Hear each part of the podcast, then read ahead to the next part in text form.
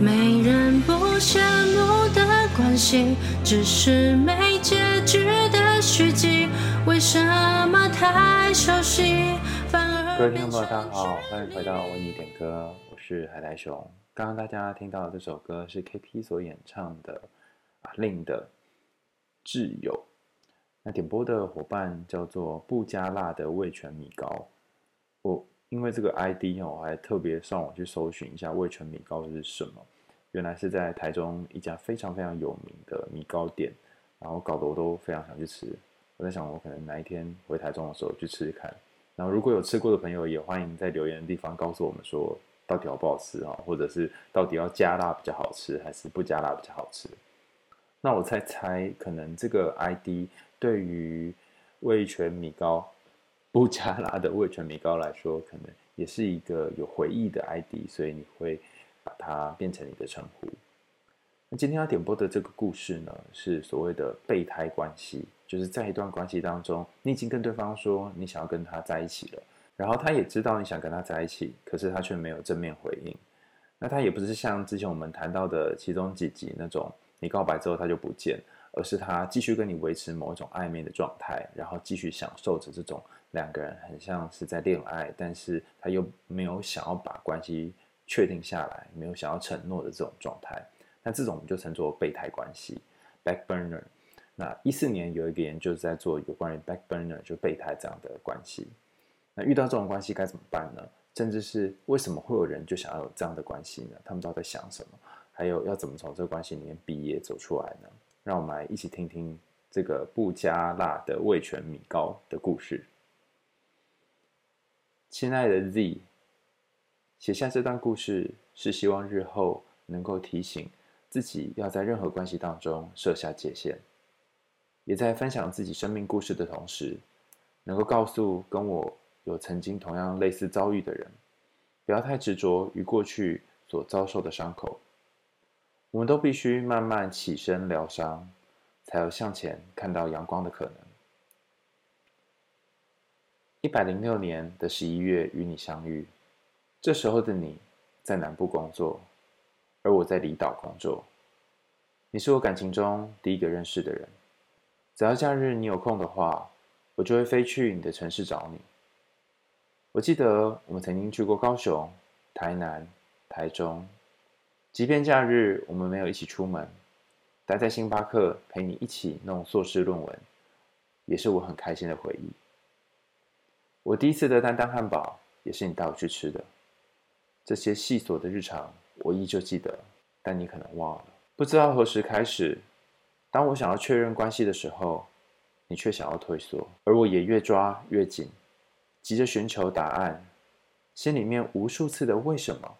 为什么我们做了任何情侣会做的事，就是无法更进一步？我当年在生日曾经许下的愿望，希望我今年能够脱单。你还告诉我说，现在不是就有了吗？但后来的你又告诉我，我还是无法开始下一段关系，心里还是有前任的影子。如果我伤心难过的时候，你不能够跟我待在同一个县市，陪在我身边，那我跟你谈什么感情？这些字字片语我都记得。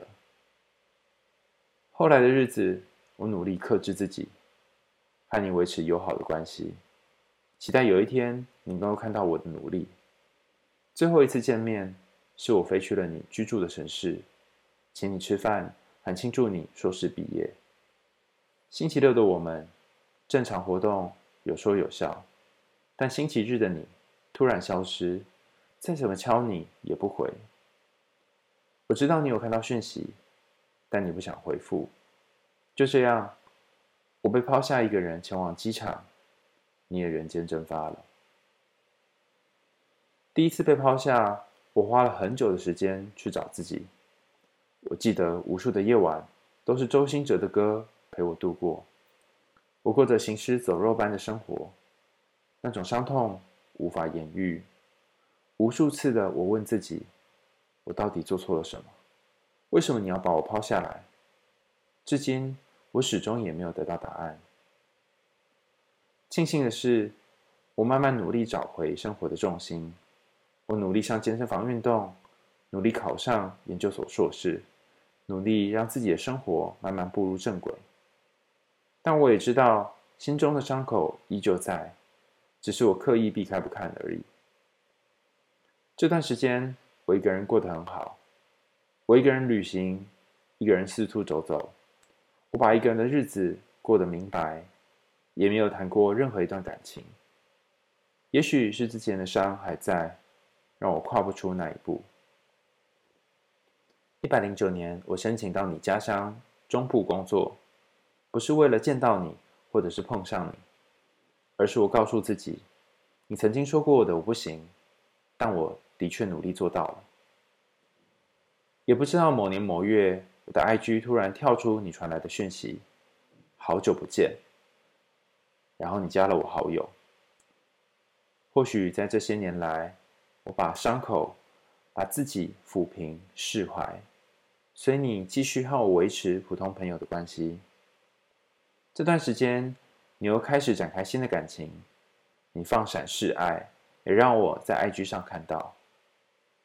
后来的我发了一个限时动态，那动态里面写着：“原来真正的放下，是当曾经喜欢的那个人有了新的对象。”你被动式的道歉，告诉我自己也不知道当年为什么会这样做。我记得我告诉你，没关系，都过去了。可能当年我也有不好的地方，一次付出太多，让你无法接住，不知道怎么面对，所以只可以逃离。后来的日子里，我们依旧是朋友。我记得你曾经说过的，如果我伤心难过的时候，你不能够在同一个县市陪在我身边，我跟你谈什么感情呢？可是你这次交了一个南部的男友，你住在中部。人在国外工作，而你跟他第一次见面就交往了。那时候我才发现，原来我是原则，别人都可以是例外。一百一十年十一月，你主动和男友分手了，如同你所说的，频繁的吵架磨掉你和这一任的感情。自此之后，我才愿意和你出来吃饭聊聊，陪着你散心。度过这刚分手的煎熬，但错的是我，因为频繁的见面和聊天，我又让自己陷入了回去以前对你的喜欢。不过这次不是喜欢，这次是爱。我多次把球抛出去，你也愿意接，但是希望的开始，同时也是失望的开始。再次表达心意，你告诉我说。目前我想维持单身，不想谈恋爱。不过我们是好朋友，我们依旧还是去听演唱会，去台北旅行，去签书会，去吃火锅。这段时间出去的时候，你手机都很忙。原来你在忙着交友软体。可能是这次表明关系之后，一切都变了，冷淡和消失反复上演。结束的日子也继续接近。四月的周六，共同好友分享你的现实动态给我看，但我发现我却没办法看到，原来我被隐藏了。急着寻求答案的我，向你问了这件事情，你告诉我说，你很确定并没有隐藏我。我跟你说，我不喜欢被欺骗。可惜你不知道的是，我对任何关系。从来不会怀疑，而一旦我提出的时候，一定是我百分之百确定，我才会问你。之后你消失将近两天，连讯息都没有回了。我先传了，不好意思，我不应该质疑你的。你说这件事情我也有错，但不知道在说什么。我不会把这件事情放在心上，跟你的关系还是像以前一样。你过得去，但是我过不去。原来这天的你交往新的对象了，所以不希望我看到你的日常，但你又不好意思告诉我，你不想要放手一个为你付出的人。原来前阵子你才说，目前我就维持单身，不想谈恋爱，是骗人的。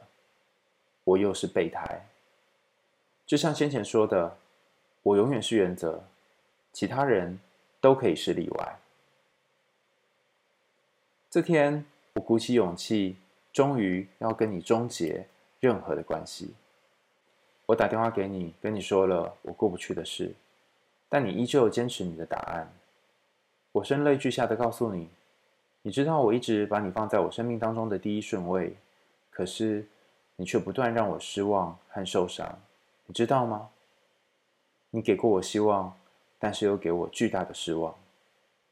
我说，其实第二次我们重逢的时候，你没有喜欢过我吧？你说。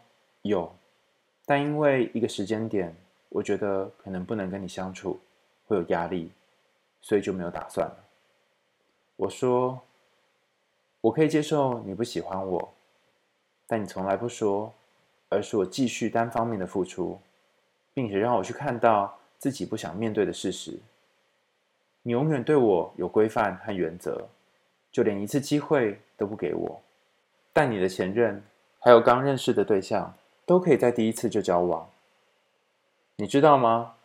我都会记得你告诉我你想做的事，但你可能不记得了。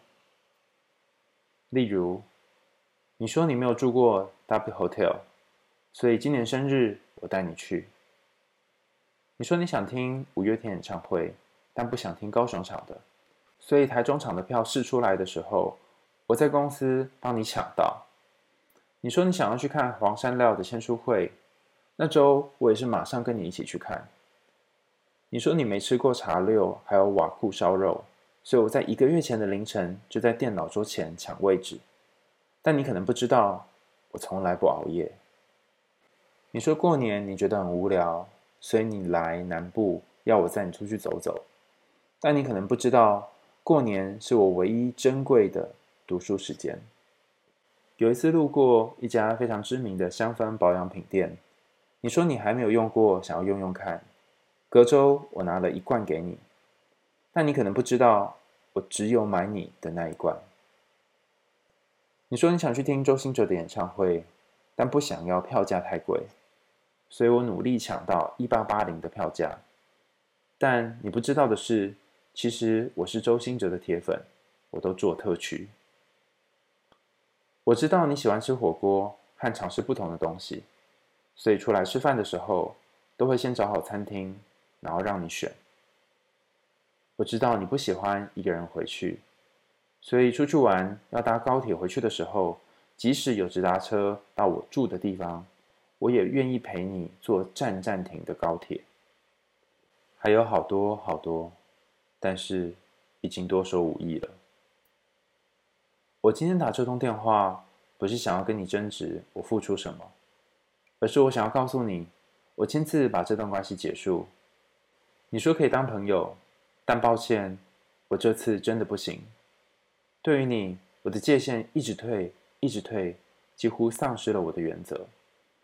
我希望找回我自己。至于你的人生，从此与我无关。最后，我跟你说。你知道为什么我调来你居住的城市吗？你说我不知道。我告诉你，你曾经说过，如果伤心难过的时候，你不能够待在同一个县市陪在我身边，那我跟你谈什么感情？我不是之后为了再遇见你，所以才来你的城市，而是告诉你，你说过的我都做到了，就这样。然后就删除了所有和他的联系方式。故事终于写到结尾，在这漫长的故事当中，我没有想要去责怪你，或者说你的不好。我相信相处的段时间，你也曾经有付出过。我曾经想着，如果第二次的遇见，你没有牵起我的手，亲吻过我，分享你的生活，一起做好多你想做的事，如果这些都没有发生的话，会不会我们现在还是朋友？我也可以衷心祝福。你找到的新对象呢？我们不讨论的关系很接近，却不是爱情。拥有无数交集，要丢弃太可惜。我演得很真不诚恳。你最清楚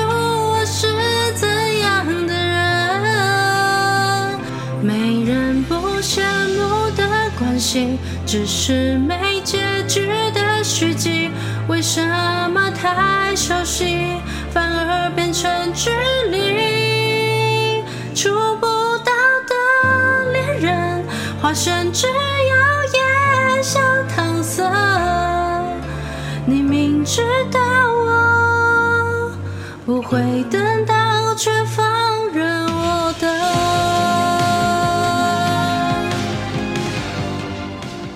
两次的相遇。或许我从来没有真的被喜欢过，你也从不想讨论我们的关系。我们之间很接近，但从来不是爱情。可惜，当我越想讨论，太过熟悉的关系反而加深，变成距离。也许你也知道我在等，但永远却放任我等。海苔熊，其实我不懂，为什么不喜欢我？却又是一个做出超越朋友界限的事，给了我希望，也同时给我失望。人与人之间的相处界限，不是应该划清楚会比较好吗？我认识中的他，并不是这样的人，但这次的结束，却好像我从来不曾真正认识他一样。为什么最后的最后，我告诉他我的想法了，他依旧却没有说出他的想法呢？就像石沉大海一样，我好像永远都得不到答案。如果要分开，不是也应该要好好告别吗？至少彼此的心中不再有挂碍。听完了不加辣的味全米糕点播的内容，你有什么感觉或想法呢？如果你有想要跟他说的话，也可以在 Apple Podcast 或者是其他留言的管道下面留言告诉我们。你想要告诉他的话，那我自己想要跟不加辣的味全米糕，哇，好长的 ID 啊！讲的第一件事情是，我整封信读下来，我发现好像从头到尾，你有点像是一个热脸贴冷屁股的角色。他总是遵守着三步政策啊！我在有篇文章是《女人迷 Know Yourself》这个作者写的。我们暧昧却从不说明，模糊关系需要被戳破吗？这篇当中他谈到的一个三步政策，就是不主动、不负责、不拒绝。他不主动约你，然后如果发生了一些事情，包含牵手、接吻，甚至你们有更进一步的关系，他也不做负责。那甚至他也不拒绝继续跟你当朋友，因为反正继续当朋友好像可以维持这种模糊的状态。那在这个整个过程当中，好像你都是那个。一直去贴他的屁股，然后一直做好多好多事情的人，你又买演唱会的门票，又帮他订 W Hotel 饭店，这些很像是情人才会做的事，好像都是你单方面的付出。那当然，他也曾经分享他自己的事情，他也跟你去做了一些他想做的事。可是这整个过程里面，会不会有一点就是他比较像是呃捧在你的手心上，然后他没有特别为你做点什么呢？这样讲起来好像有点势利，就感情的建立好像是你要为我花一点钱，我要为你花一点钱这样。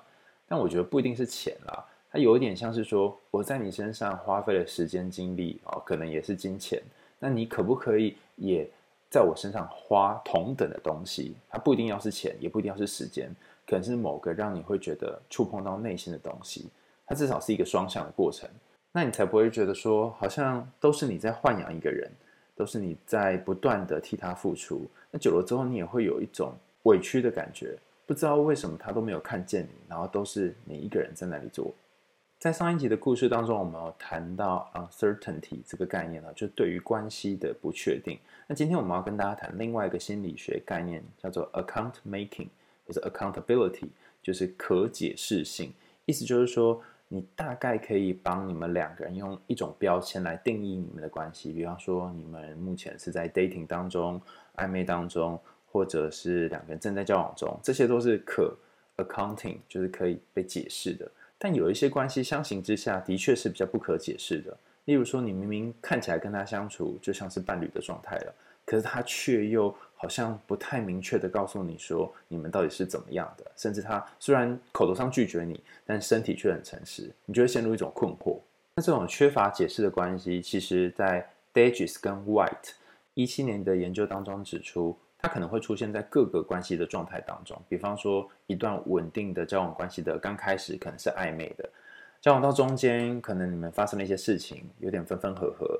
甚至是他跟其他人有别的关系，然后你可能又回到这个不确定的状态，甚至是最后你们关系要结束、要分手之前，也可能会进入一种看起来像男女朋友、看起来像伴侣，可实际上却不是的这个状态。所以，可解释性的关系并不是 always 都存在伴侣关系当中，有可能在关系的开始、中间或结束的时刻，都会出现这种不可解释性的关系。那关系一开始的暧昧跟关系结束的时候那种不太确定，甚至是。呃，虽然已经分开了，但是还是继续做伴侣会做的那些事，是大家比较可以理解嘛？可能就是感情正在发展，或是感情还没办法好好结束。但比较特别的是，关系正在维持，就是那个中间的时候，那种忽远忽近，或者是，所以我们这样到底算什么？这个到底是什么呢？在 Know Yourself 这篇文章当中，他谈到了两种状态，一个就是我们今天谈的备胎关系，他跟你维持这样的关系。其实是为了让自己有更多的选择。简单来说，就是放很多条线啊，放线大王。那这些备胎们呢，我们就称作 cushioning。它有点像是体操或是跳高选手掉到地上的时候那个软垫，就是让自己身体可以缓冲的软垫。总之就是发生什么事情，至少下面有个东西可以接住。为了避免自己在某一段关系当中受伤，好像最后没有人可以陪伴。那个寂寞感觉涌现，所以他就选择找一个备胎当做那个软垫，使得自己在某一段关系结束之后，至少还有一个人可以在后面挡着。可是他却没有考虑到那个备胎的感觉。Know Yourself 在文章当中提到的另外一个概念叫做藏匿 （hidden），就是他不把你公开在他其他的社交软体或者是任何社群当中。这样的藏匿是有好处的，因为以便他在其他地方捕鱼或打猎的时候，可以宣称自己是单身。或者是没有正在交往当中的对象，那当然在这篇文章当中也分享了许多为什么有些人会维持这种暧昧甚至是备胎关系的原因，但因为时间的关系，我就不仔细往下说明了哈。我简单做一个 summary 摘要，就是如果你担心进入一个关系之后会限制你的其他选择，甚至是你很害怕在一个关系当中做了承诺之后。你会需要负担起一些责任，那这些恐惧就有可能阻止你进入一段稳定的关系当中。不过上面这个解释大概只解释了那个被表白，但是却没有要跟你定下来的人在想什么，他可能就是害怕承诺，可好像却没有解释另外一种，明明已经表白了，然后明明也知道这段关系不是自己喜欢的，可是却要维持这种很像备胎的关系，却不想离开。那另外这个人他在想什么呢？那 Know Yourself 也针对这个现象，另外又写了一篇暧昧为什么不说清楚？心理学解释备胎关系。那里面就谈到那个被当备胎的人他在想什么。那一样我也会放在 show note 的地方，大家可以点进去看。我自己想要提出一个看法，就是如果你经常被当备胎，或者是你不小心就会进入这个备胎关系当中，我觉得可能有一种特殊的可能性是，会不会？你会习惯当那个付出的角色，那因为太习惯当付出的角色，太习惯当那个把好给别人的角色，所以你都会落在那个好像在照顾别人，好像在给别人东西，可是实际上自己得到的东西很少，然后很委屈的这个位置。那我一开始在思考这件事情的时候，觉得有点奇怪，怎么会有人一直付出，然后不求回报呢？这样不是很亏吗？那后来慢慢发现哈。其实，当你付出不求回报的这个过程，你已经得到了一个回报。这个回报就是你脑袋当中的想象。你可能想象着他有一天会爱上你，你可能想象着你们之间有机会，甚至你可能想象着你跟他出去的时候，两个人在一起牵手拥抱，那个感觉是很亲密的，就像是男女朋友，就像是伴侣才会做的事情一样。但是他不一定是这样想的，他可能是觉得哦，有一个人可以跟他建立这种。看似很亲密的关系，很好，很舒服，就这样子而已。所以你脑中的想象跟他想象是不同的，但是你却用那个你以为的比较舒服的想象来推动你继续对他的付出。它有点像是一种燃料，燃烧着你对他的喜欢，然后慢慢慢慢，你可以继续经营这个关系。可是随着他一次又一次的拒绝，而且好像每次都是热脸贴冷屁股的结果之后，你慢慢的会在这个关系当中失望，然后最后最后你就会发现啊，这会不会根本就是我的想象？在这封信的一开始，不加辣的味全米糕谈到，在一零二年的十一月和对方相遇，然后一起去做很多事情，包含喝咖啡啊、看电影等等，然后去过了很多地方。但是这些经验有可能两个人相处的时候，对方的感受是：哦，我们就是朋友一起出来玩，我们做了一些亲密的行动，你满足了一些我觉得亲密的需求。但对于不加辣的味全米糕来说，它可能是一个只有伴侣才会做的行为。所以你把心放过去了，你走心了，可是他却没有走心。然后你却以为说，诶，那这样难道就不算在一起吗？说不定在他的世界，那并不是算在一起啊。那怎么证明这件事情呢？接下来当。不加辣的味全米糕，你想要确认关系的时候，对方却退缩了。他觉得他没有想要这样的关系，所以他就往后退了几步，甚至开始呃，有时候联络，有时候不联络。那因为你很害怕对方不见，所以你就抓紧对方。但因为对方一开始就不想要这样的关系，所以他就更退缩。于是你们之间就形成了某一种紧张的状态。对方可能或多或少也清楚，如果不给你一个理由，好像这样的关系没有办法结束，所以他给你一个答案是。我还没有办法开始一段关系，我还有前任的影子。我们在不同的城市，所以你没有办法真的安慰到我。但实际上，他真正想说的是，我不爱你，或者是我没有想要跟你发展一段关系，所以我们还是维持现状吧。他只是用一个看起来好像比较不那么伤人的句子来当做拒绝你的借口。但我觉得比较辛苦的是，你竟然把这个借口，或是把这个他提出来要拒绝你的理由，当成是某种条件。你认为只要他放下了前任的影子，只要你搬到了跟他同样的城市，你们就可以在一起了。那我就想起我的好朋友曾经跟我说过一段话，他说：“如果有人因为你达成了某个条件，他才爱你，那么很有可能他爱的根本就不是你，他爱的是那个条件。更有可能的是，当你达成了这个条件，他才爱你的话，他又可能提出第二个、第三个，甚至第四个条件。就无论如何。”你永远都不会变成他爱的那个人。到了最后，他提出的那个条件，只是用来欺骗你，也用来欺骗自己。欺骗自己，如果你达成了这个条件，他就跟你在一起，那以便自己永远在那个没有办法跟你在一起的状态当中。同时，也欺骗了你，让你相信，如果你符合某个条件，他就会跟你在一起。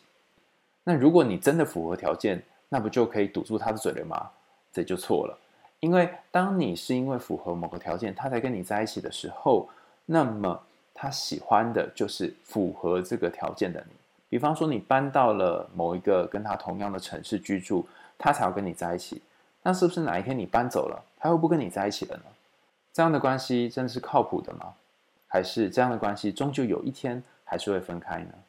他喜欢的会不会根本就是你和他相处，他获得的那些利益跟好处，而不是你这个人呢？甚至就像你说的，他从头到尾都没有喜欢过你。只是你想象这样的关系应该像是伴侣的关系呢？如果在一段关系当中都是其中一个人主动，另外一个人被动，那主动的那一方很有可能会觉得为什么都是我在做，然后慢慢产生这种不公平的感觉。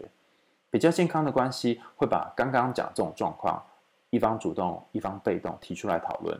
但如果这段关系是无法这样讨论的，甚至无法讨论彼此现在的状态究竟是怎样的，那那一个。主动的人可能就渐渐的变成很像那种枯萎的花朵，静枯下去，然后被动那个人就继续在那边呃获得既得利益，那这段关系就会很难再继续维持，因为那个不断主动付出的人，好像就会把身上所有的好都掏空出来交给对方，最后内心就变成一个空壳子，甚至不知道自己为什么努力，然后开始怀疑自己的价值。所以这段想要跟大家分享的是，那些对方拒绝你。不论是跟你分手，或者是说不要跟你在一起的那些种种理由，你可能都要打个折扣。这不是说他需要欺骗你，很有可能是他连自己也欺骗进去。如果一个人他不习惯为自己负起责任，那么他很有可能也不习惯为关系的开始和结束负起责任。如果他明确的告诉你他不喜欢你了，或是他根本就对你没有意思，他就等于对关系的结束负起责任。所以他为了避免这种状况产生，只好告诉你一个你其实还有可能，但是现在没办法的理由来维持这种若即若离的关系。后来你谈到你们两个分开的这段时间，你一个人旅行，一个人四处走走，然后过一个人的生活。可是其实你心里面很清楚，某一个伤口还是没有不见。你告诉我说，你到他所居住的城市生活工作，其实不是为了要跟他在一起，而是想要证明已经在他的城市了，有点像是想要堵住他的嘴。我觉得这个部分也特别有趣哈。很多时候我们会想要做一点什么，让对方生气，或让对方觉得，你看吧，我已经做到了，你看你还不是不跟我在一起哈。那满足这个赌气也真的是一种很特别的行为哈。你可能以为这样做的时候对方就会生气，或以为这样做的时候对方就会哑口无言，然后就是想要看对方说不出话的那种感觉。但还有一种可能是，他根本就不 care 你做了什么，他根本就不在意你有没有跟他在同一个城市，搞得好像是他是那种海关人员，然后你必须要过他那个海关，可实际上在那个海关检查的人是你自己，你自己有一个 checkpoint，有一个。审核点是说，我要跟他待在同一个城市，我一定要达成这个目标。所以你只是在过你自己的那一关，而不是在过对方的那一关。他可能一点也不在意你到底有没有过。最后，我想说，当你想了解一个人的行为的时候，可能与其去在意他说了什么，不如去看他做了什么。我先前在念心理学，然后搞那些量表啊、实验的时候。我本来有一段时间很相信人说出来的内容，就是他在问卷上填写的结果。他如果说关系满意度是五分，我就相信是五分；他如果说他们很少冲突，他们都会好好讨论，我就会相信他们是一个能够彼此沟通的伴侣。但我后来发现哦，这种填写就会出现一个问题，就就算他们没办法好好沟通跟讨论，他们也都会填很高的分数，所以根本就是假的嘛。可是这也不一定是假的哦，有些时候是你故意要造假。把分数填得很高、很好、很正向，但也有一些时候是你根本没有意识到你正在造假，你就是无意识在做这件事情，无意识的想要呈现出好的一面，无意识的想要表现出两个人不要有冲突的部分，甚至无意识的淡开这段关系等等哈。那不管他是有意识或没意识的，如果我们只观察一个人他说出来的话的内容 （content） 本身，并且放大了他语言的内容。比方说，我没有办法和不同城市的人在一起，因为我们无法互相照顾。我需要的时候，你不会在我旁边，或者是我现在还没有打算要交对象，因为前任的影子还在我心里面，我还没有过去。如果你只重视这个内容，而没有看他做了什么的话，然后你就会觉得这个人怎么这么矛盾，言行不一。可是如果你真的观察他所做的这些行为，而把一点点重心跟比重移动到他所做的行为上，你就比较知道他在干嘛。比方说，他尝试把你隐藏起来，让你看不到他的现实动态；他跟其他人发展了别的关系，不让你知道；他跟远距离的对象在一起，虽然最后仍然是分开的。这些一个一个的行为，都表示着他跟他所描述的内容是一个不一致的人。那听起来好像说哈，他好烂啊，他怎么不一致？但人本来很多时候就是不一致的啊。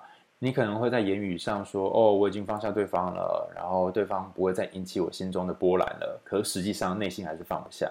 你也可能会表面上看起来跟对方很好，甚至是你觉得你们两个关系很靠近，但是你内心有一块还是很恨他，很讨厌他。甚至你可能是想要跟他继续当伴侣，可是实际上当他问你继续当朋友好不好的时候，你还是说可以啊，当朋友也不错。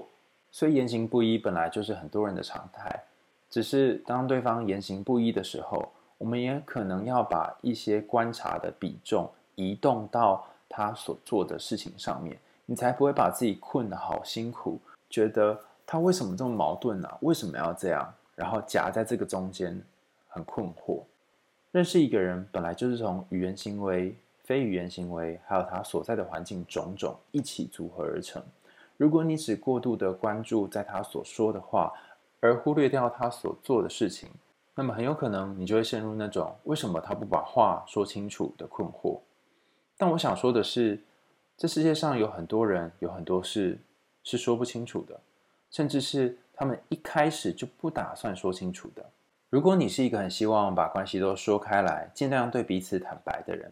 那么下次你再遇到类似的关系的时候，当你把自己的感受说出来，甚至对对方表白，然后对方开始有些支吾其词，甚至闪躲的时候，你可能就要选择是不是要跟这个人继续相处下去，因为他可能已经抱持着这种模糊不定，然后不太想负责任的状态一段很长的时间了，然后瞬间改变他，也可能没有那么容易。